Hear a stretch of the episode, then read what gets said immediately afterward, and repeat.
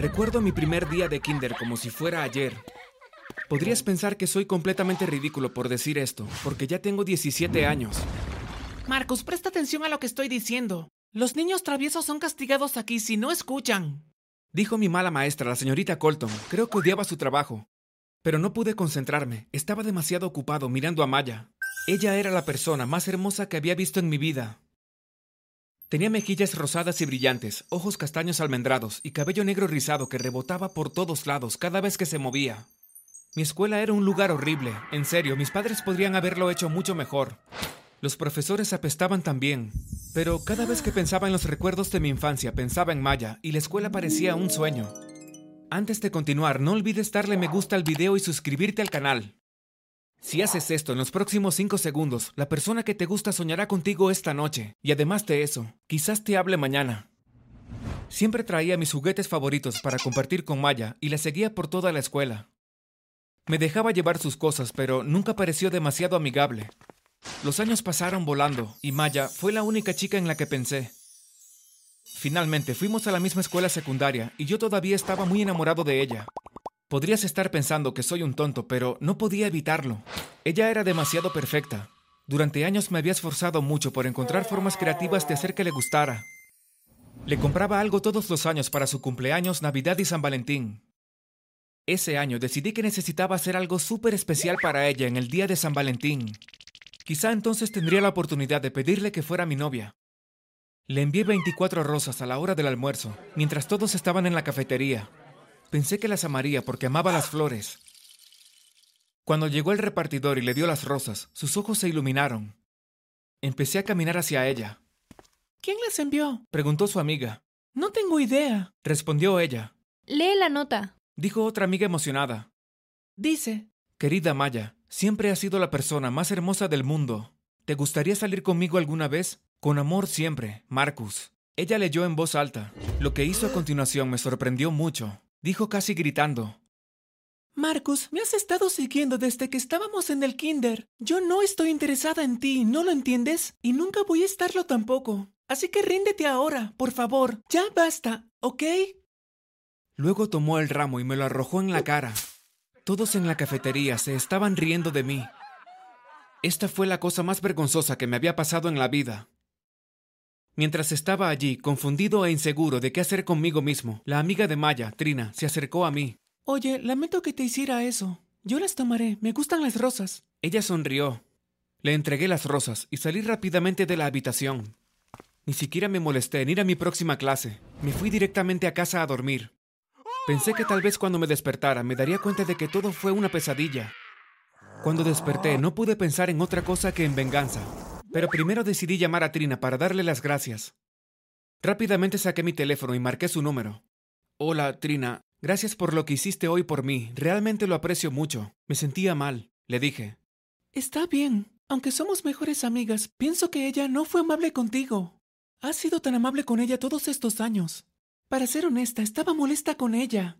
Luego de que te fuiste, tuve una conversación larga con ella y le dije que se comportó como una idiota. Desearía tener a alguien que me tratara de esa manera. Ah, respondió ella. Fue reconfortante, pero luego tuve una idea. Esta podría ser la venganza perfecta. Podría estar con Trina para demostrarle a Maya que se había perdido una gran oportunidad. Gracias por eso. Oye, ¿estarías interesada en salir conmigo alguna vez? Pregunté medio asombrado conmigo mismo por haber tenido una idea tan loca. Claro, estaba esperando que me lo pidieras. Respondió ella. Nos vemos mañana luego de la escuela. Adiós. Dije. Al día siguiente nos vimos y tuvimos una cita maravillosa. Dijo que le diría a Maya lo bien que la pasamos. Seguimos saliendo durante unas semanas, y un día me pidió que fuera su novio. Estuve de acuerdo, aunque me sentí un poco culpable, porque podía ver que ella se estaba enamorando, y para ser honesto, todavía amaba a Maya. Seguí ideando formas de poner celosa a Maya. Le compraba regalos caros a Trina y le tomaba fotos a ella disfrutándolos. Le pedía que las publicara en las redes sociales porque quería que todos supieran sobre nuestro amor mutuo. La verdad es que solo quería que Maya las viera. Nos tomábamos selfies cada vez que estábamos juntos y las publicábamos cada vez. Sí, éramos esa pareja molesta, sonriente y locamente enamorada. Pero nadie sabía que estaba viviendo una mentira. Entonces sucedió algo completamente loco. No supe de esta parte hasta después de que todo terminó. Una tarde, mientras Trina estaba en mi casa, mi madre me pidió que fuera a buscar algo de la tienda para ella muy rápido. Le pregunté a Trina si quería acompañarme, pero dijo que no tenía ganas. Aparentemente, mientras yo estaba fuera, Trina revisó todos los archivos de mi computadora. Nunca imaginé que ella haría algo así, así que no hice ningún esfuerzo por proteger mis archivos. Tenía cientos de fotos de Maya guardadas allí. También tenía varios documentos en los que había escrito poemas e historias de amor a Maya, que obviamente nunca había compartido con ella. Creo que Trina se dio cuenta en ese momento de que la había estado usando para llegar a Maya. Probablemente estaba muy enojada, pero cuando volví de la tienda fingió no haber averiguado nada. Ella actuó habitual y alegre. Vimos una película, comimos algo y de repente dijo, Marcus, sé que tú realmente no me amas. ¿Qué? Por supuesto que sí, eres mi novia, dije. Sé que todavía estás obsesionado con Maya, Mientras no estabas hoy, estuve revisando tu computadora. Encontré miles de fotos de Maya y leí todo lo que escribiste. No tienes fotos mías guardadas. Nunca me has escrito un poema. Dijo con lágrimas en los ojos. Por favor, no llores, dije tratando de consolarla. Bueno, ¿qué más se puede hacer cuando la única persona por la que te preocupas más que nadie en el mundo no siente lo mismo por ti? Pero, como sea, te amo tanto que realmente quiero que seas feliz. Estoy dispuesta a ayudarte con Maya dijo ella. ¿Qué? ¿En serio harías eso por mí? Dije mientras intentaba ocultar mi emoción. Después de todo, ella todavía estaba triste. Voy a mi casa ahora. Cuando se me ocurra un plan, te lo haré saber. Dijo ella y salió de mi casa. Luego de eso, no supe nada de ella durante unos días. Todavía estaba molesta conmigo, lógicamente. Había sido un novio terrible. Entonces una noche de repente llegó un mensaje de texto de ella. El mensaje decía, ven a mi casa mañana por la noche. También invité a Maya. He pensado en un buen plan. No pude contener mi emoción. Al día siguiente fui a la casa de Trina antes de lo que se suponía. Descubrí que planeaba una cena a la luz de las velas en su ático. Subí las escaleras para ver. Ella había decorado la habitación maravillosamente. Me conmovió que ella estuviera haciendo tanto esfuerzo por mí y por Maya.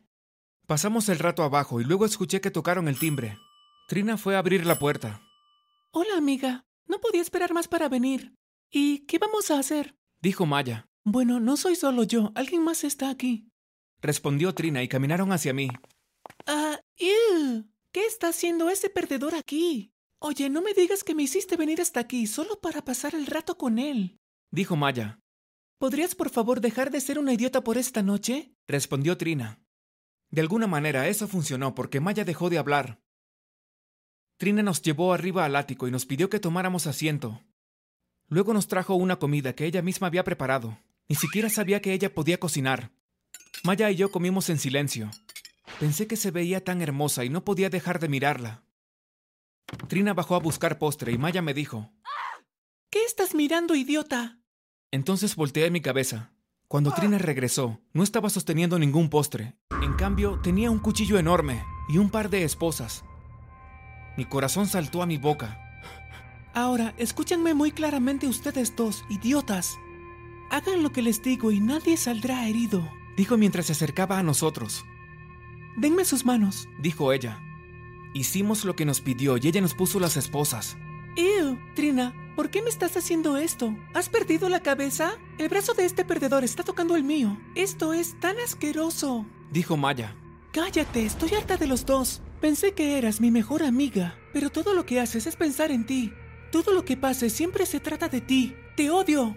Y odio que mi novio no haya hecho nada más que amarte, cuando yo no quería nada más que él me amara solo a mí. Gritó ella. Y en cuanto a ti, Marcus, ¿de verdad crees que yo sería capaz de ayudarte con Maya? ¿Acaso crees que estoy loca? La verdad es que mereces sufrir. Me hiciste creer que realmente me querías cuando solo me estabas usando para tratar de llegar a ella. Eres repugnante. Te odio. Los odio a los dos dijo ella. Fue justo en ese momento que me di cuenta de que había sido completamente tonto al creer que Trina no iba a querer algún tipo de venganza por esto. Entonces, ¿qué vas a hacer con nosotros? Le pregunté. Nada. Pueden quedarse aquí esposados juntos por un buen tiempo. Ambos son personas tan repugnantes que creo que es un castigo suficiente. Se tendrán que aguantar el uno al otro. Respondió ella. Después que dijo eso, salió tranquilamente de la habitación y cerró la puerta. ¡Ayuda! ¡Ayuda! Grité a todo pulmón. Eso no va a funcionar. Esta habitación era el estudio de su hermano. Esa prueba de ruidos. Ella planeó esto muy bien, dijo Maya.